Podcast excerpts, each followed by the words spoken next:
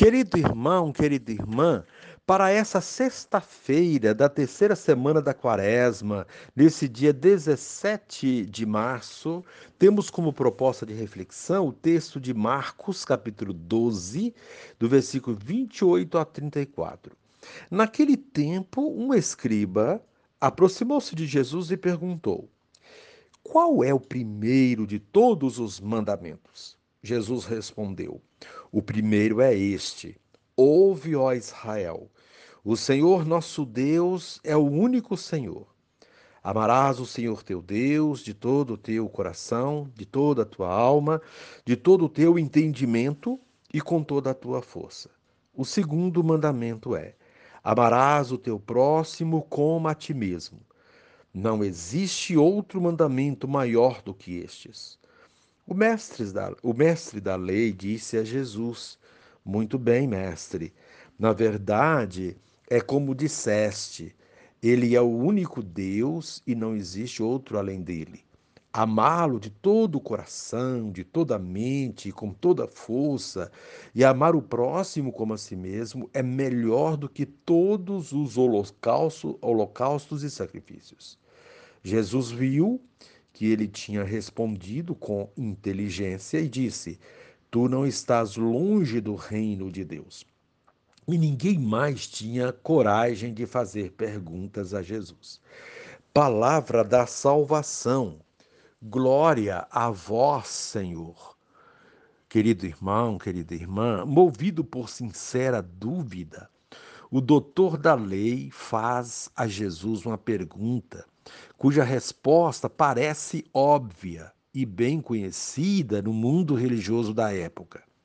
Jesus, entretanto, não foge da questão e diz que são dois os pilares da religião que agrada a Deus: amar a Deus acima de tudo e ao próximo como a si mesmo.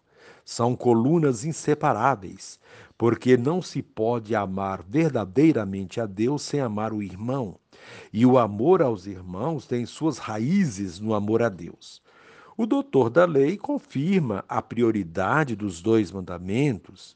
Jesus elogia o doutor da lei e o considera em condições para iniciar a caminhada no reino de Deus. Não basta, de fato, conhecer os mandamentos.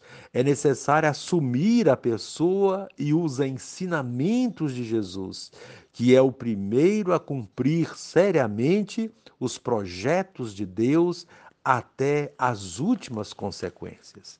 Querido irmão, querida irmã, Jesus afirma que todos os pecados serão perdoados exceto o pecado contra o Espírito Santo. Aqui reside uma das grandes dúvidas dos cristãos: quais são os pecados contra o Espírito Santo? Não reconhecer Jesus como Filho de Deus é negar a ação do Espírito Santo. É o Espírito Santo quem atualiza a ação de Deus no mundo.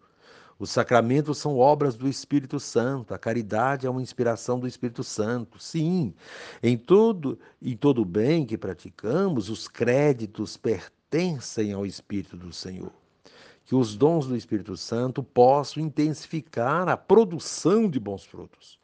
Um coração cheio do Espírito Santo transborda palavras repletas de sentido, porque a boca fala do que habita abundantemente no coração.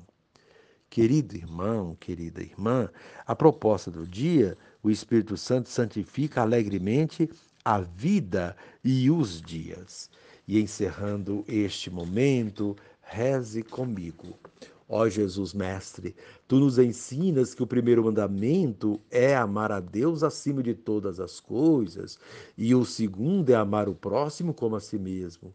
No teu reino, ninguém tem amor maior do que alguém que dá a vida pelos amigos. Louvor a ti, Senhor, porque entregaste tua vida por nós. Amém. Querido irmão, querida irmã, dando continuidade à reflexão da palavra de Deus da liturgia dessa sexta-feira da terceira semana da quaresma, neste dia 17 de março, você poderá acompanhar na sua Bíblia os textos, Oséias capítulo 14, do versículo 2 a 10, rezar o salmo responsorial, salmo 80, do versículo 6 a 17, o texto de Marcos, capítulo 12, 28 a 34. Uma vez que você já ouviu a proclamação do Evangelho com a reflexão, você agora vai acompanhar a leitura da profecia de Oséias e a continuação desta reflexão aplicada à vida. Assim fala o Senhor. Volta, Israel, para o Senhor teu Deus porque estavas caído em teu pecado. Vós todos encontrai palavras e voltai para o Senhor. Dizei-lhe: livra-nos de todo mal e aceita este bem que oferecemos, o fruto de nossos lábios. A Assíria não nos salvará, não queremos montar nossos cavalos, não chamaremos mais deuses nossos a produtos de nossas mãos. Em ti encontrará o órfão misericórdia. Hei de curar sua perversidade, e me será fácil amá-los, deles afastou-se a minha cólera. Serei como orvalho para Israel, ele florescerá como lírio e lançará raízes como plantas do Líbano. Seus ramos hão de estender-se, será seu esplendor como o da oliveira, e seu perfume como o do Líbano. Voltarão a sentar-se à minha sombra e a cultivar o trigo, e florescerão como a videira, cuja fama se iguala à do vinho do Líbano que tem ainda Efraim a ver com ídolos? Sou eu que o atendo e que olho por ele. Sou como o cipreste, sempre verde, de mim procede o teu fruto. Compreenda estas palavras o homem sábio, reflita sobre elas o bom entendedor. São retos os caminhos do Senhor, e por eles andarão os justos, enquanto os maus ali tropeçam e caem. Palavra do Senhor. Graças a Deus. Querido irmão, querida irmã, nesse tempo de quaresma, ouvimos na liturgia da palavra, com mais ênfase, o apelo de Deus para que voltemos para os seus caminhos. São, são tantos os caminhos que trilhamos, mas nem sempre eles conduzem a Deus. Boa parte de nossas ações não condiz com a vontade de Deus rejeitamos a proposta dele, seus ensinamentos, mandamentos, leis e preceitos e colocamos outras coisas em seu lugar. Cada um é convidado neste tempo a olhar para a sua própria vida, seus atos e verificar se eles estão de acordo com Deus ou se Deus não está contemplado em nossas ações. É este o apelo da liturgia de hoje. A primeira leitura da profecia de Oséias mostra o pedido de Deus para que o povo de Israel volte a ele, pois estão caídos por causa de seus pecados. O pecado derruba, nos coloca no chão.